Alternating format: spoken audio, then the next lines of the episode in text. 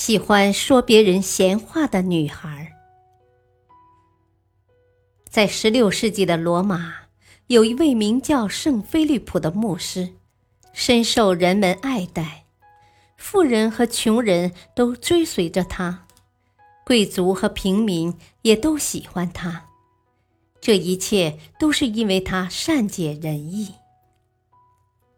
有一天，一位年轻的女孩来到圣菲利普面前，倾诉自己的苦恼。圣菲利普明白了女孩的缺点，其实她心地倒不坏，只是常常喜欢说些无聊的闲话。这些闲话传出去后，就给别人造成伤害，使得人人都讨厌她。圣菲利普说：“啊，你不应该谈论他人的缺点，我知道你也为此苦恼。”现在我命令你要为此赎罪。你到市场上买一只母鸡，走出城镇后，沿路拔下母鸡并随手抛洒。你要一刻不停地拔，直到拔完为止。你做完之后就回到这里告诉我。女孩觉得这是非常奇怪的赎罪方式。但为了消除自己的烦恼，她没有任何疑义。她买了鸡，走出城镇，并遵照吩咐拔下鸡毛。然后他回去找圣菲利普，告诉他自己按照他说的做了一切。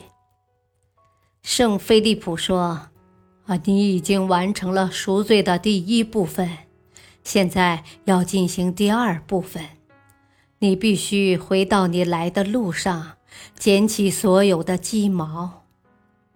女孩为难地说：“啊，这怎么可能呢？在这时候，风已经把它们吹得到处都是了。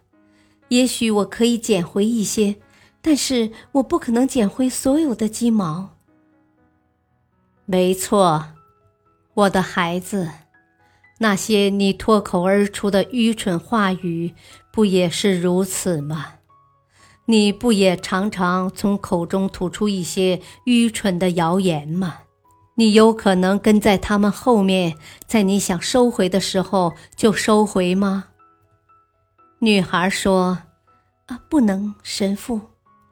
那么，当你想说些别人的闲话时，请闭上你的嘴。”不要让这些邪恶的羽毛散落在路旁。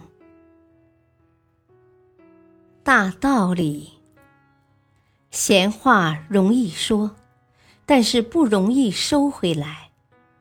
每说一句，就可能伤害或者得罪一个人。这种伤人不利己的事情，何必多做？有时候，低调维护的不仅是他人。更是自己。